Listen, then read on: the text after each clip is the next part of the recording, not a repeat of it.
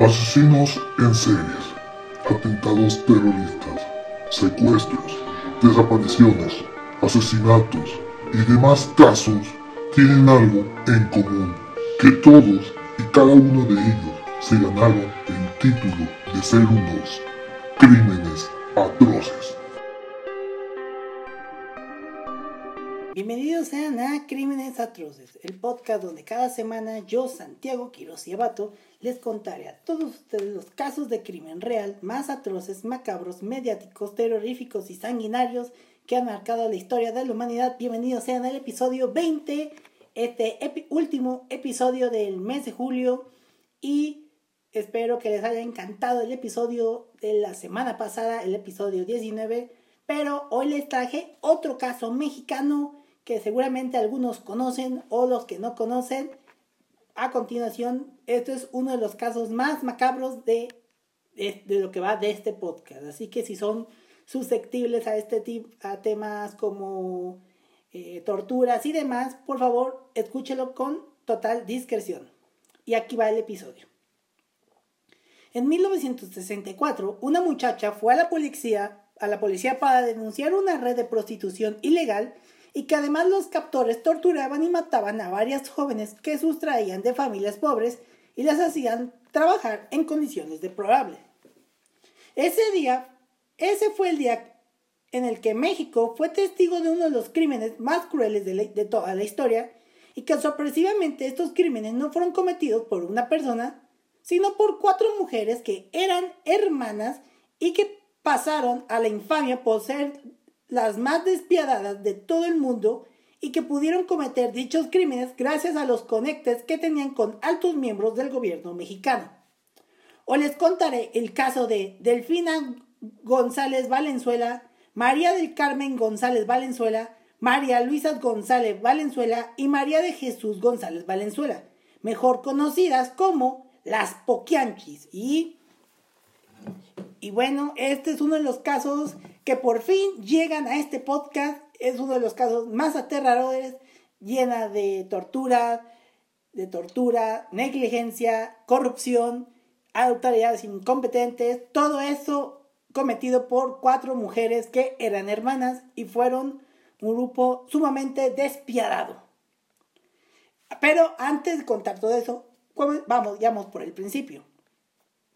Delfina nació en 1912, María del Carmen nació en 1911, María Luisa nació en 1917 y María de Jesús nació el 1 de enero de 1924 y ellas nacieron tanto en San Francisco del Rincón, Guanajuato y en El Salto, Jalisco. De las primeras tres no sabemos, no se sabe mucho porque eran otros tiempos y, los registros, pues no había tanto registros en aquella época.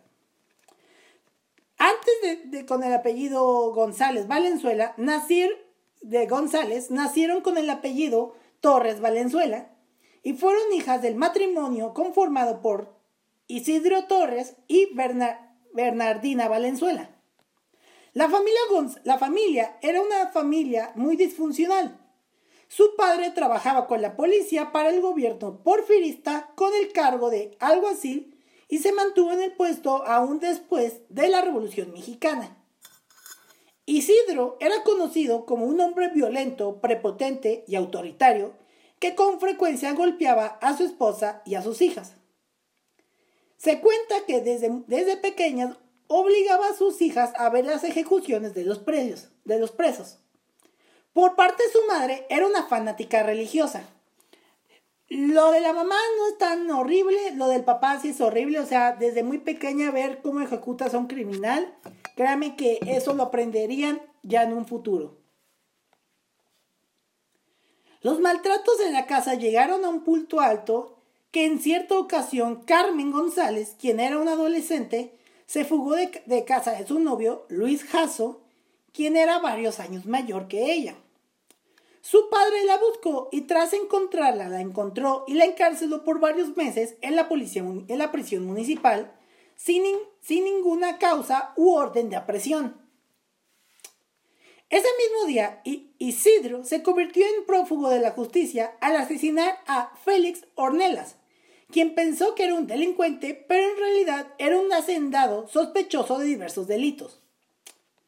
No sé si, pues la verdad, quién sabe si hizo bien o si hizo mal, eso nunca lo sabremos. Este Félix murió durante el intento de arresto al recibir varios disparos por la espalda por parte de Isidro.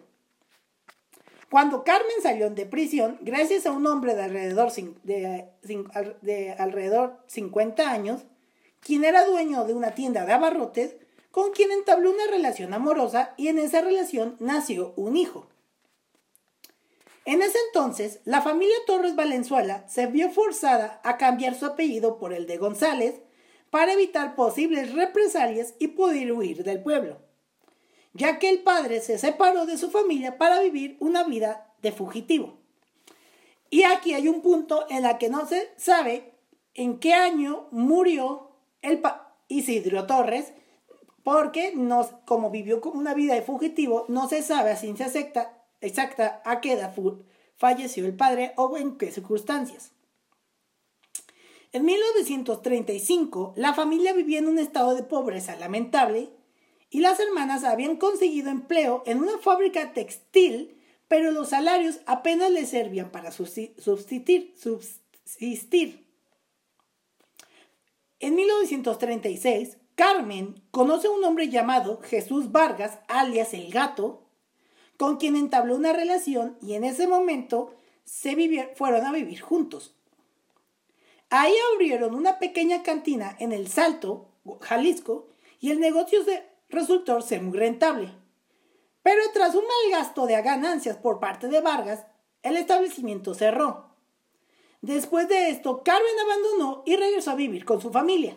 O sea, te casas con alguien, tienes un negocio, el, con el que estás saliendo malgasta los fondos y el negocio se va a la, a la, a la al fracaso. Muchas veces pasa, pero esto como que ya es muy común, sobre todo en esos años.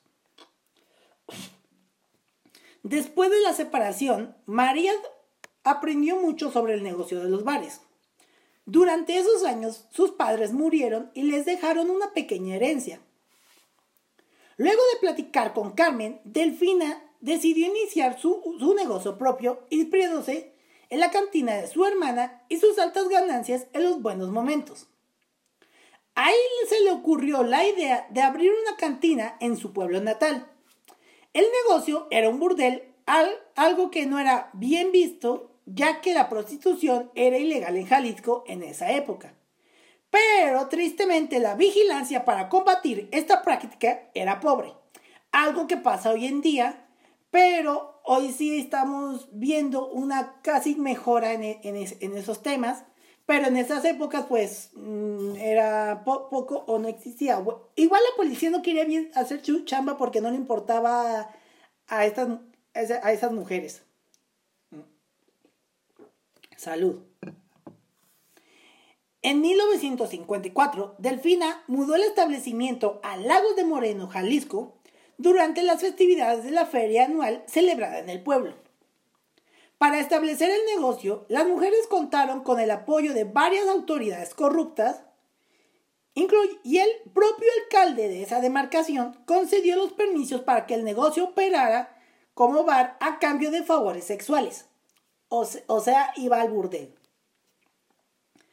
Las mujeres eran engañadas o compradas a tratantes. El sistema con el que operaba el burdel era semejante al peonaje empleado durante el porfiriato.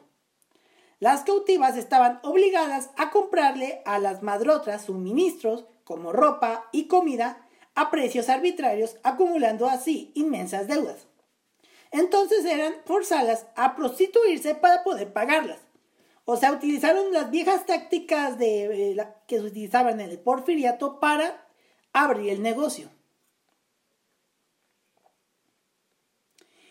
El negocio había comenzado con la venta de bebidas, pero y pronto se convertiría en un sombrío calabozo, donde mujeres ofrecían sus servicios y eran esclavizadas por ellas.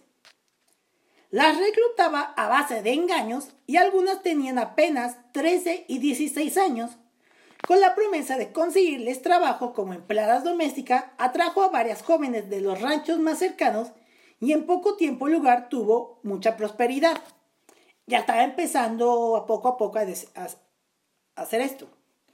Fue en 1962, unos años antes de que fueran capturadas estas, estas hermanas, las autoridades de Guanajuato decidieron cerrar todos los negocios de este tipo y las hermanas solo pudieron quedarse con un burdel llamado el Guadalajara de Noche.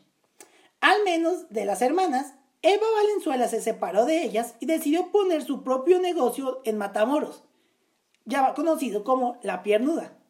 Sin embargo, les pidió a sus hermanas que le ayudaran mandándoles jóvenes para que pudieran operar. Fue entonces cuando a Delfina se le ocurrió un plan más descabellado. Le propuso la idea a otras dos hermanas de unirse y comprar un rancho llamado, llamado Loma del Ángel para transformarlo en un lugar clandestino. Ahí aplicaron el mismo modus operandi y comenzaron a reclutar a más mujeres que iban de diferentes lugares y conseguían privándolas de la libertad. Delfina desarrolló un método de secuestro que dejaba mayores ganancias. Ellas acudían a rancherías o pueblos cercanos donde buscaban a las niñas más bonitas, como un casting tipo los que hacía Harry Weinstein, por mm, digo, diferente.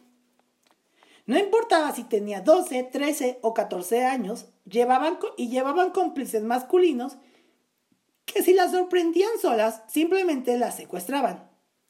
O si estaban acompañadas de sus padres, generalmente campesinos, se les acercaban y les ofrecían darles trabajo a las hijas como sirvientas. Los padres accedían y las poquianchis, como ya eran conocidas, se llevaban a las niñas y de inmediato empezaba su tormento. Apenas llegaban al burdel, las poquianchis procedían a desnudar a las niñas por completo y examinarlas. Si consideraban que tenían suficiente carne, los los ayudantes que habían contratado se encargaban de violarlas uno tras otro y si lloraban o se resisten, las golpeaban. O sea, como lo que pasa hoy en día en la prostitución, tristemente. Después, las poquianchis las llamaban con cubetas de agua helada, les daban vestidos y las secaban por la noche para que comenzaran a atender a la clientela del bar, bajo amenazas de muerte, obvio claro. Los clientes se mostraban siempre encantados de encontrar niñas de tan corta edad, por lo que el negocio prosperó rápidamente. Incluso se sabe que se llegó, a estar en este burdel, en este burdel, el, el arzobispo de la iglesia de Guanajuato y un monaguillo. Eso, de eso se sabe. Ya desde, desde hace mucho tiempo los miembros de la iglesia yendo hacia practicando cosas indeseables con niños. Bueno, mínimo tenían la, mínimo en este caso tenían la necesidad de mínimo tenían la necesidad de pagar por ello, pero perdón por decir eso. Y de que se alimentaban, claro, que alimentaban a las mujeres, claro está. Las hermanas alimentaban a sus esclavas sexuales únicamente con cinco tortillas duras y un plato de frijoles al día. Comían horrible, pero así tenían que vivir. O sea, aparte de que las torturaban, eran muy codas. Cuando una de las mujeres llegaba a cumplir 25 años, las poquianchis ya la consideraban vieja. Vieja. Y ahí procedían entonces a entregársela a Salvador Estrada Bocanegra, alias el verdugo, quien la encerraba en uno de los cuartos del rancho sin darle de comer ni beber por varios días. Entraba constantemente para patearla y golpearla con una tabla de madera en cuyo extremo había un clavo afilado. Una vez que la mujer estaba tan débil que ya no podía ni siquiera intentar defenderse, el verdugo la llevaba a la parte de afuera del rancho y tras cavar una zanja profunda la enterraba viva. A otras les aplicaban planchas calientes sobre la piel, las arrojaban desde la, desde la azotea para que murieran al, murieran al caer o les destrozaban la cabeza a golpes. Créanme que yo estuve a punto de vomitar cuando estuve leyendo todo esto. Si una de las muchachas, esta es otra cosa, si una de las muchachas se embarazaba, padecía anemia y estaba demasiado débil para atender a sus clientes, o se atrevían a no sonreírle a los parroquianos, eran asesinadas. ¿Y qué pasaba con los bebés que nacían? Los bebés que llegaron a nacer fueron asesinados y enterrados con excepción de un niño al que he guardado para vendérselo a un cliente que querría experimentar con él. Mientras tanto, se dedicaron al maltrato, a maltratarlo. ¡Ah! O sea, con las muchachas podrían hacer lo que sea, pero con un pequeño no, o sea, con un bebé no, porque no se puede defender. También practicaban abortos clandestinos en las jóvenes más populares con tal de no perder esa fuente de ingresos. Y las mujeres además eran obligadas a limpiar, a cocinar y atender a las poquianchis, es decir, a las matronas.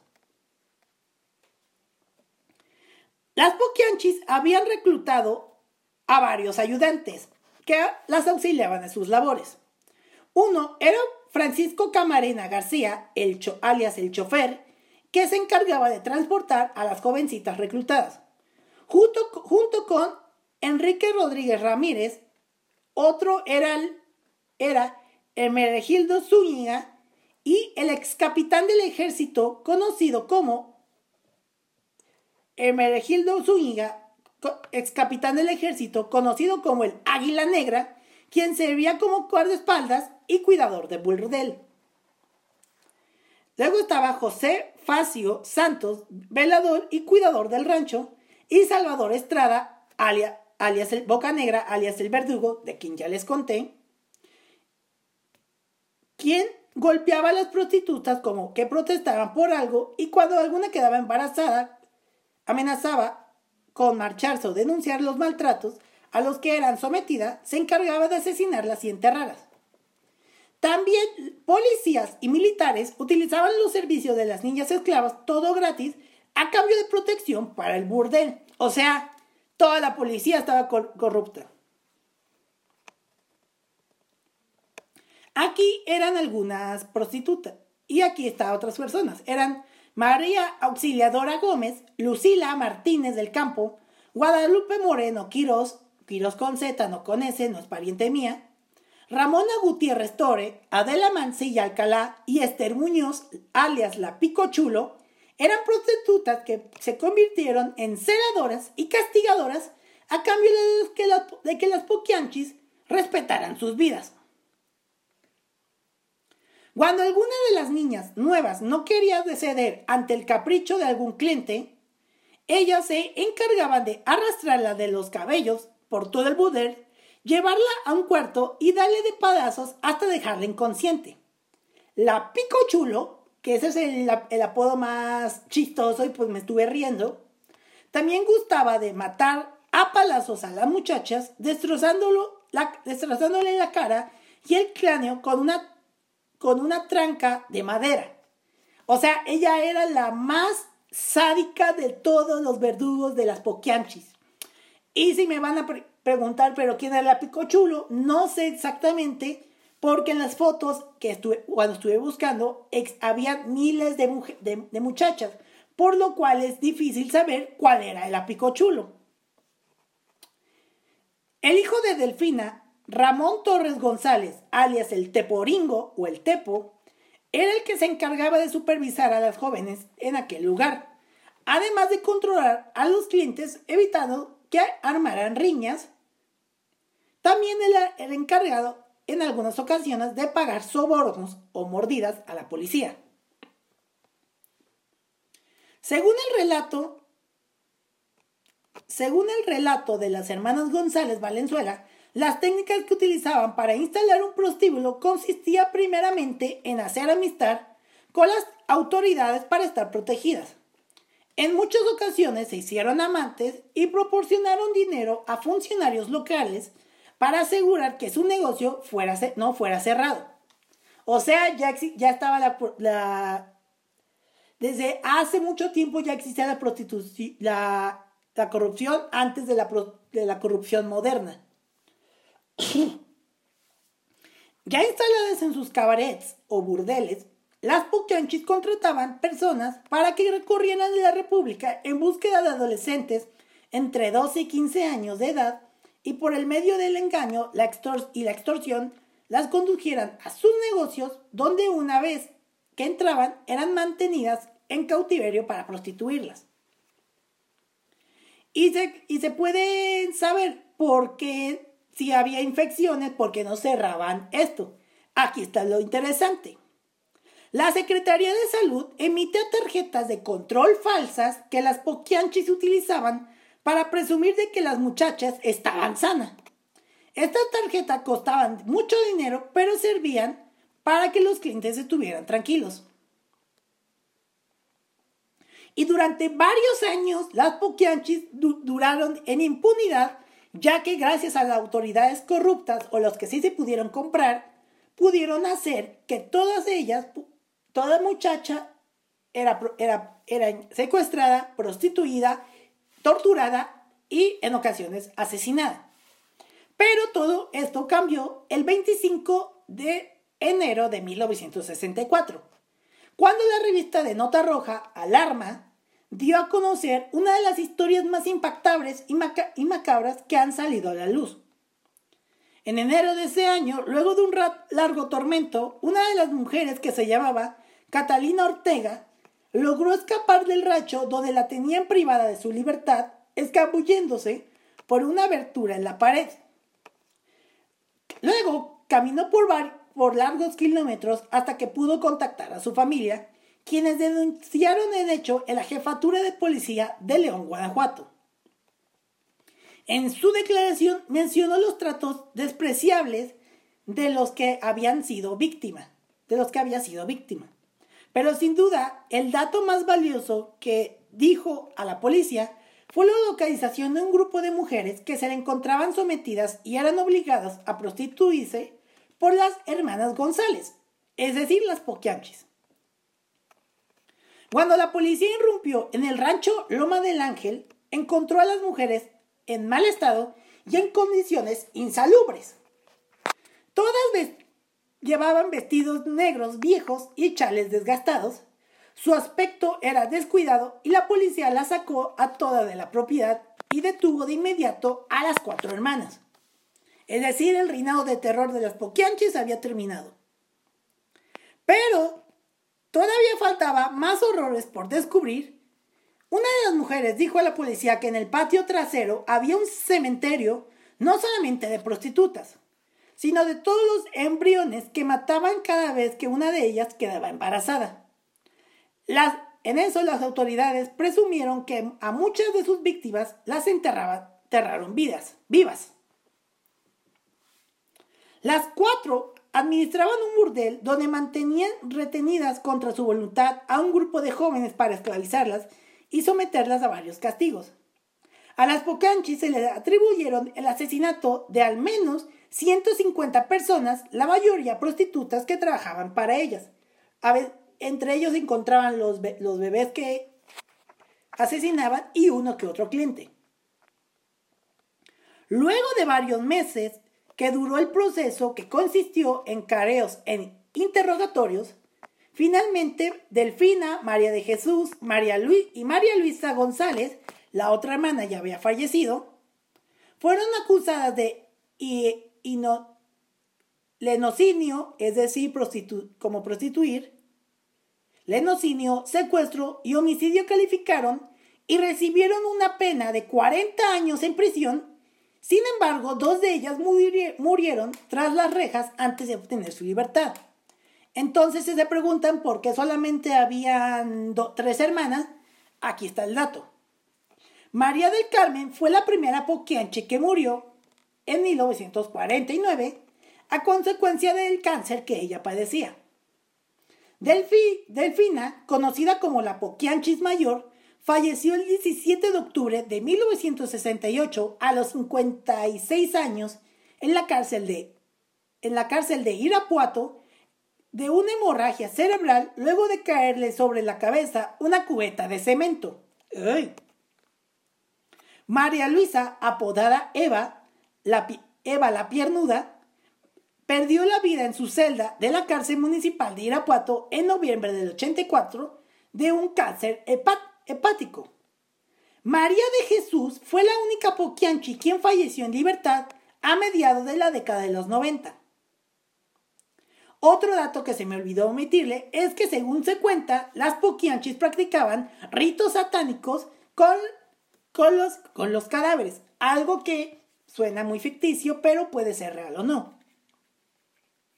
El caso de las poquianchis fue uno de los fue un caso tan famoso que incluso fue el argumento de obras de teatro y películas.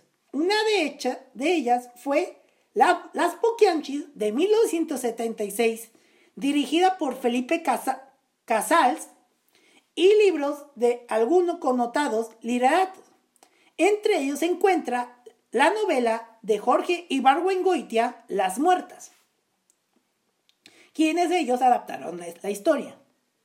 En 2011, durante el final de la tercera temporada de Mujeres Asepsinas, serie readaptada por Televisa y dirigida por Pedro Torres, se hace referencia al caso de las Poquianchis dándole el nombre de las, las cotuchas empresarias. Y bueno, este fue el, el terrorífico caso de las Poquianchis, uno de los casos más terroríficos e impactantes de los que México haya sido testigo y que por la corrupción que hoy en día continúa en el país y que si no fuera que por, por algo hubieran matado a miles y miles de muchachas. La verdad, este es uno de los casos más terribles y pues hasta la fecha solamente se pudieron atribuir 150. Hay quienes dicen que hasta más. Y de que si se podían haber practicado rito, rituales satánicos, eso nunca sabrán. Eso es parte del imaginativo colectivo de las Poquianchis cuando se descubrió este, este caso. Pero bueno, ya con esto concluimos el episodio de hoy. Espero que les haya encantado. Si quieren eh, ver las fotografías de cómo eran las Poquianchis y demás, no olviden seguirme en las redes sociales como en Twitter como arroba crímenes atroces y en Instagram como arroba crímenes atroces podcast y en tweets como arroba crímenes atroces podcast. Y que ya a mí me pueden seguir como, como arroba santiqs99 en Instagram, al igual que en tweets y en Instagram y en, y en Twitter como arroba santqs99. Bueno, con esto nos despedimos, nos vemos y nos escuchamos la siguiente semana. Hasta la próxima, muchas gracias. Asesinos en series, atentados terroristas, secuestros, desapariciones, asesinatos y demás casos tienen algo en común, que todos y cada uno de ellos se ganaron el título de ser unos crímenes atroces.